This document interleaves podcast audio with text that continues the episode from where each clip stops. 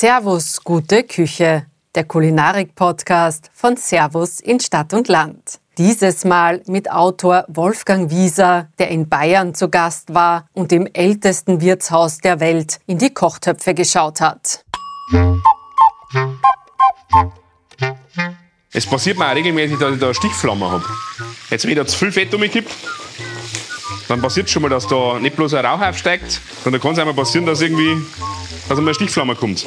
Hui! Wir sind zu Besuch in Bayern, genauer gesagt in Eilsbrunn im Landkreis Regensburg. Dort steht das älteste Wirtshaus der Welt. Seit dem 17. Jahrhundert wird es ohne Unterbrechung von der Familie Röhrl geführt.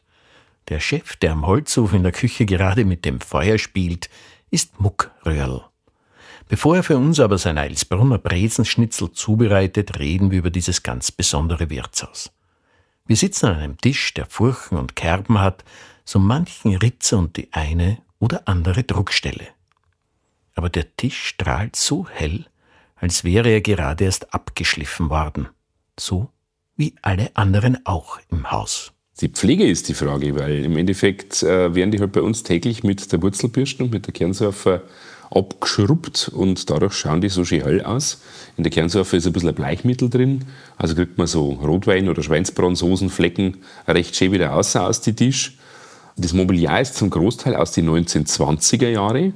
Im Verschlag hinten, da ist ein Bretterverschlag hier im Gastzimmer. Da haben wir noch einen Tisch, der ist noch aus dem 19. Jahrhundert. Da ist schon so lange hingeschrubbt worden, dass die einzelnen Holzfasern schon rauskommen. Und unsere Gäste lieben es, diese Tischplatten zu streicheln. Die Geschichte vom ältesten Wirtshaus der Welt hat Muck schon oft erzählt. Deshalb macht er sich einen Spaß daraus, sie ohne Punkt und Beistrich runterzuratschen. Wenn er durch ist, schnappt man selbst nach Luft, weil man vor lauter Faszination vergessen hat, einzuatmen. Also am besten noch einmal Luft holen, bevor Muck loslegt. Also mein Name ist Muck Röhrl, ich bin der Wirt vom ältesten Wirtshaus der Welt, das älteste Wirtshaus der Welt. Deswegen, weil meine Familie dieses Wirtshaus seit 1658 ohne Unterbrechung betreibt. Dementsprechend stehen wir im Guinness-Buch der Weltrekorde. Ich bin Wirt in 11. Generation und freue mich narrisch, dass ihr uns heute zuhört. Sie haben durchgeatmet, sehr fein. Die Kurzfassung kennen wir jetzt. Ein bisschen mehr wollen wir aber schon wissen. Zum Beispiel, wie man auf die Idee kommt, dass sein Wirtshaus das älteste der Welt sein könnte. Das ist eine sehr schöne Geschichte, weil ich als DJ im Nebenberuf unterwegs bin und habe da einen kennengelernt, der war halt neben seinem Zahnmedizinstudium, war der Barkeeper in der Diskothek, wo ich da gearbeitet habe. Und dann hat er mich im Biergarten mal besucht und gesagt, du, ich habe da vor kurzem im Fernsehen was gesehen, so ein, so ein, Restaurant-Countdown, so die zehn verrücktesten Restaurants der Welt. Und dann hat er gemeint, da, da musst du mal recherchieren, weil ich glaube, du bist älter wie die. Da ist irgendwas dabei gewesen mit dem ältesten Wirtshaus, die haben in, in Madrid, in Spanien und die, glaube ich, haben jünger wie du. Dann habe ich ein bisschen geschaut, habe tatsächlich mir damals eine DVD aus dem Online-Shop von diesem Privatsender geholt und habe mir diese Sendung angeschaut. Und da war dann eben die Rede vom Botin in Madrid, die offen haben seit 1725 und wohl schon in die 80er Jahre da so einen Guinness-Buch-Eintrag gekriegt haben. Und dann haben wir natürlich sofort der Guinness-Redaktion in London geschrieben. Alles auf Englisch. Meine Frau hat das zum Glück studiert. Ich hätte es wahrscheinlich selber nicht hingebracht. Äh, und so, ja, nach dem Motto, wir hätten ein bisschen eine ältere Familiengeschichte vorzuweisen. Was äh, waren da die Bedingungen? Wie kann man denn diesen Rekord für uns beanspruchen. Und dann haben sie gesagt, ja, wir müssen das irgendwie beweisen. Also wir brauchen zwei Leute aus dem öffentlichen Leben, sowas wie einen Bürgermeister oder einen Polizisten oder halt irgendjemanden hochrangigen Amtes, der halt bestätigen kann, dass wir da keinen Schmarrn erzählen. Und sowas wie eine Familienchronik, was wir zum Glück in sehr umfangreicher Weise haben als Nachweis und natürlich auch noch irgendwelche literarischen Werke, keine Ahnung, irgendeine Chronik oder irgendein, irgendein Heftel, irgendwas, was halt über uns mal recherchiert oder geschrieben worden ist. Alles, was wir halt an Beweisen haben, zusammentragen, übersetzt ins Englische, nach London schicken, in die Guinness-Buchzentrale und dann ist uns das acht Wochen später bestätigt worden. Also wir haben da über den kompletten Sommer 2010 haben wir da recherchiert und übersetzt und haben das dann eingeschickt irgendwann im August und im November ist dann plötzlich ein Brief im Postkasten gelegen, meine Frau hat mir den gebracht, da bin ich noch recht müde beim Aufstehen gewesen und dann so gemeint, hey, der Brief von Guinness Buch ist da, mach auf, mach auf, mach auf. Und ich so, ja, gut, okay, schauen wir da rein. Und dann liegt halt da diese Urkunde drin. Wir haben ja auch Beweise, dass das Wirtshaus noch viel älter ist als unsere Familiengeschichte. Also die Familie macht seit 1658. Aber wir wissen, dass 1030 hier schon Bier braut worden ist in Eisbrunn, weil ans Kloster St. Emmeram, Turn und Taxis sagt vielleicht dem einen oder anderen was, Da ist ein Bier hingeliefert worden früher. Und aus dieser Brauerei, die hier gewesen ist, weil hier Handelsrouten nach äh, Kelheim und Nürnberg vorbeigeführt haben, ähm, ist dann dieses Wirtshaus entstanden, weil halt da Händler einfach durchgefahren sind und halt eine Rast braucht haben. Und da ist das Wirtshaus entstanden und im Dreißigjährigen Krieg war die Gegend ein bisschen entvölkert, äh, weil da alles von den Schweden niederbrennt worden ist. Und dann zum Ende des Dreißigjährigen Kriegs ist meine Familie quasi hier eingeheiratet. Ein gewisser Andreas Röhrl steht da im Pfarrmatrikel 1658 hat der eine Susanna Hofmeister geheiratet. Und seitdem haben wir eine ununterbrochene und durchgehende Familiengeschichte. Und das ist anscheinend auf dieser Welt einmalig. Das Gasthaus Röhrl liegt in Eilsbrunn gleich gegenüber der Kirche. Im Biergarten spenden jahrhundertealte Kastanien und Eichen Schatten. Bei aller Tradition aber ist das älteste Wirtshaus der Welt ein moderner, großer Betrieb. Serviert wird bodenständige bayerische Küche, so wie man sie halt von der Oma kennt, sagt der Muck. Ihr braucht euch eigentlich bloß umschauen, wenn ihr bei uns in dem Gastzimmer herinsitzt und ein bisschen nach umschaut. Da haben die ganzen äh, Verwandten, die bereits lang, lang, verstorben sind, die da von oben auf uns schauen, dass wir da keinen Schmarrn machen. Die passen auf, dass wir uns um dieses Erbe, das wir da angetreten haben, auch gescheit kümmern.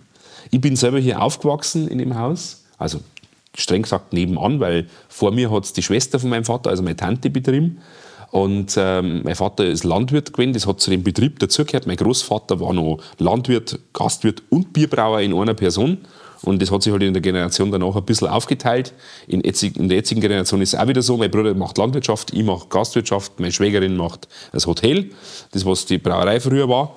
Und durch das, dass ich da herin aufgewachsen bin und mit dem Bobbycar schon zwischen die Füße von den Bedienungen durchgefetzt bin und der Tante beim Platzlbacher geholfen habe und natürlich einen Haufen Schmarrn gemacht habe als kleiner Bruder herin, äh, bin ich einfach mit diesem Haus verwachsen. Das äh, hat sich immer gut angefühlt hier zum Sein und es war immer schön, die Leute so zum Schauen, die erfreut haben an der Arbeit, die die Leute im Wirtshaus hier gemacht haben. Wenn du denen ein schönes Essen hinstellst, ein frisch gezapftes Bier am Tisch hinstellst oder die eine schöne Hochzeit hier feiern, und einfach mit einem breiten Grinsen aus dem Haus rausgehe und sagen, liebe Familie Rödel, es war sehr schön bei euch, wir kommen gern wieder. Es ist eine Riesennummer, es sind ein Haufen Leute. Wir haben aber auch, das ist das, was ganz viele Leute, wenn es da geht, nachdem sie die Tische gestreichelt haben, stellen sie, wenn sie ein paar Mal rundum gegangen sind, stellen sie erst fest, wie groß dieses Haus eigentlich ist. Weil in der Übergangszeit, wenn die Leute drin und draußen sitzen, dann haben wir teilweise 800 Leute im Haus. Okay, du siehst mich sprach. weißt, wir haben einen Biergarten, da passen 450 Leute rein. Mhm. In die drei Gaststuben da hier vorne haben es 120. Hinter hint im Saal bringe ich auch noch mal locker 200 Leute rein. Und ich habe noch ein, zwei so Notfall-Ausweichräume, wo ich auch noch Leute nicht sitzen kann. Plus, dass bei meiner Schwägerin drüben im Hotel ein Frühstücksraum, die alte Mölzerei ist, wo auch noch mal 80 Plätze sind, wo wir auch Hochzeiten abhalten. Also ich persönlich sitze ganz gerne im Biergarten, weil ich natürlich ein absoluter Frischluftfanatiker und Sonnenanbeter bin. Aber im Winter sitze ich tatsächlich gern an den Tisch und streichle die Tischplatten. Also wir haben eine bodenständige bayerische Küche im à la carte Bereich von der Brotzeit bis zum Schweinsbraten über die Kassspatzen und natürlich mittlerweile auch ein paar fleischlose Gerichte. Im Bankettbereich, also bei den Hochzeiten und so weiter, können wir natürlich auch ein bisschen schöner kochen. Aber das ist, glaube ich, recht individuell, wie die Leute das halt haben wollen. Und heute kochst uns du was, und zwar? Wir werden heute ein Brezenschnitzel machen. Das heißt, das ist ein ganz normaler Schweinerücken. Der wird mit äh, Meerrettich und süßem Senf mariniert. Und dann wird der mit Brezenbrösel anstatt Semmelbrösel paniert, deswegen auch Brezenschnitzel. Und das wird halt ein bisschen dunkler wie ein normales Schnitzel, aber auch ein bisschen knuspriger und durch diese Laugenbreisel auch ein ganz Stück anders im Geschmack. Aber es ist eine recht feine Geschichte und wird von unseren Gästen sehr geliebt. Bin ich schon gespannt und schauen wir mal in die Küche. Ich freue mich drauf. Wir machen heute Brezenschnitzel. Das ist eine kleine Spezialität aus unserem Haus. Das Eisbrunner Brezenschnitzel haben wir es getauft auf der Speiskarte. Ist ein Schweinerücken. Der wird ein bisschen pariert, also von Fett und Sehnen befreit. Und da ist eh nicht viel dran, also braucht man fast nichts machen. Dann wird das mit Salz und Pfeffer. Wir haben da so ein bisschen eine Gewürzmischung. Wird gewürzt, ganz ordentlich. Und dann haben wir da noch eine ganz spezielle Marinade, die da noch drauf kommt. Und zwar besteht die aus Meerrettich und süßem Senf. Bei uns in der Region gibt es ja da einen recht einen guten süßen Senf. Und den bauen wir da immer ganz gern ein. Und schmieren wir das einfach so ein bisschen aufs Fleisch drauf. Aber nur für eine Seite, oder? Ja, genau. Man kann es natürlich auch auf beide machen. Dann auch gehen wird es halt noch ein bisschen intensiver, aber auf einer Seite gleichmäßig verdauen gelangt eigentlich. Wichtig ist halt, dass man es gleichmäßig verteilt, weil ansonsten hast du ein Stegel am Schluss, wo es drauf beißt, wo halt dann sehr viel scharf süß ist es ja quasi in der Mischung ist und an anderer Stelle halt nicht. Und dann gehen wir im Endeffekt her, da haben wir den Schweinerücken, der dann eben so schön mit Salz, Pfeffer gewürzt ist. Wir können natürlich auch ein bisschen frischen Pfeffer drüber malen. Das ist einmal ganz fein. Finde ich vom Geschmack her einmal ein bisschen schöner als wir ein fertig gemahlener. Kann man dann einfach hergehen und das Schnitzel ganz normal in Mehl wenden. Das Mehl darf man dann nur ein bisschen andrücken. Und im Gegenteil zu den Semibräsel oder beziehungsweise Brezenbräsel in unserem Fall, dürfen wir das Mehl noch andrücken, deswegen habe ich das so explizit dazu gesagt. Also Mehl darf angedrückt werden, Brösel sollten das nicht werden. Dann tut man quasi das Mehl so ein bisschen abklopfen, dass nicht zu viel drauf ist, sondern nur das, was halt das Fleisch freiwillig aufnimmt. Weil der Rest darf runterfallen und in der Pfanne verbrennen. Ein Geheimtipp habe ich an der Stelle. Wenn wir das Schnitzel durchs Ei ziehen, wir dann da in das Ei immer ein bisschen Wasser dazu. Hat den ganz einfachen Hintergrund, das Wasser verdampft unter der Panade und hebt dadurch die Panade und dann hat man diese wunderschönen Lufteinschlüsse. Fachlich sagt man da auch Soufflieren dazu. Also wenn man das im heißen Fett außerbrat, das Schnitzel, redet man vom Soufflieren. Und es funktioniert halt dann besonders schön, wenn ein bisschen Feuchtigkeit unter der Panade ist, die dann verdampfen kann. Der Holzofen ist besonders analog. ich vergleiche ihn immer gerne mit einer Schallplatte. Weil so eine Schallplatte, die hat ja im Gegensatz zu einem zu einer Datei oder einer CD hat die Fehler. Die knistert, die kratzt, die brummt einmal, so eine Schallplatten. Und der Holzofen, der ist halt auch nicht jeden Tag gleich. Also wenn du in so einem Holzofen was machst, schmeckt das Essen jeden Tag so ein bisschen anders. Weil wenn du jetzt natürlich so einen modernen computergesteuerten Ofen hast, da ist immer alles identisch. Unser Holzofen, der ist halt ein bisschen näher am Leben. Jetzt gehen wir quasi daher, dann die Pfanne voll aufs Feuer und warten, bis das äh, Fett so richtig schön Straßen zirkt, sagt man. Also es muss halt einfach eine gewisse Temperatur kriegen. Und wenn man da jetzt am Anfang ein bisschen unsicher ist, ob die Temperatur schon die richtige ist, kann man einfach ein paar Brösel nehmen und die in dieses Fett einfallen lassen.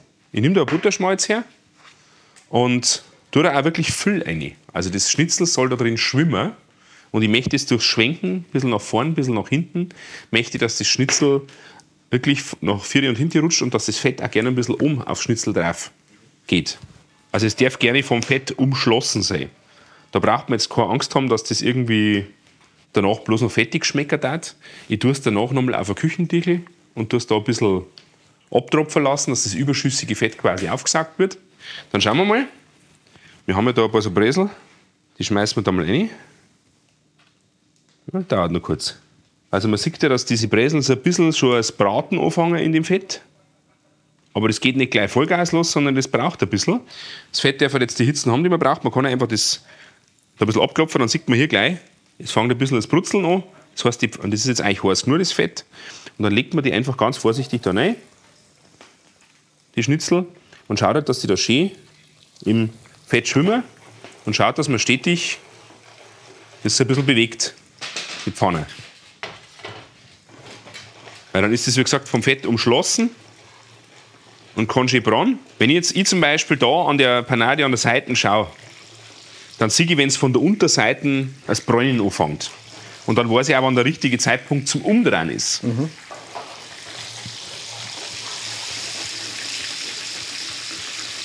Jetzt, wenn du mal auf die Unterseiten schaust, da an der Kanten, da siehst du es recht schön, dass es jetzt hier schon ein bisschen braun ist. Mhm. Siehst du das? Ja. Und dann gehe ich her. Und wenn's? Mach dasselbe nochmal auf der anderen Seite. Es passiert mir auch regelmäßig, dass ich da eine Stichflamme habe. Jetzt, wenn ich da zu viel Fett umkippt, dann passiert schon mal, dass da nicht bloß ein Rauch aufsteigt, sondern kann es einmal passieren, dass irgendwie dass eine Stichflamme kommt. Ui! Das Eilsbrunner Brezenschnitzel ist in ein paar Minuten fertig. Muck serviert dazu einen selbstgemachten Erdäpfelsalat und setzt sich zu uns an den Tisch. Und während wir die knusprige Panier krachen lassen, streichelt der Muck den Tisch. Und das ist wirklich wahr. Köstlich. Ich finde den Salat sehr super. Man sagt, man soll zwar nicht mit vollem Mund reden, aber In dem Fall, glaube ich, ist das okay. finde ich auch. Also, Aber schon genau, das ist, das ist genau das ist der Grund, warum ich gern Wirt bin. Weil wenn die Leute erzählen, dass das schmeckt, was du ihnen hingestellt hast, sehr gut. und das schön ist bei uns und die, die Tischplatten und die Vertäfelung und das halt einfach schön ist. Vielen Dank fürs Zuhören. Wenn euch der Podcast gefallen hat, abonniert Servus Gute Küche und verpasst keine Folge mehr. Schönes und Nützliches für die Küche wie duftende Zirbenbrotdosen oder handgeschmiedete Küchenmesser findet ihr in unserem Online-Shop Servus am Marktplatz. Einfach vorbeischauen. servusmarktplatz.com. Werft auch einen Blick in das Servus-Magazin. Darin gibt es jedes Monat regionale und saisonale Rezepte aus dem Alpenraum zu entdecken. Bis zum nächsten Mal. Euer Servus.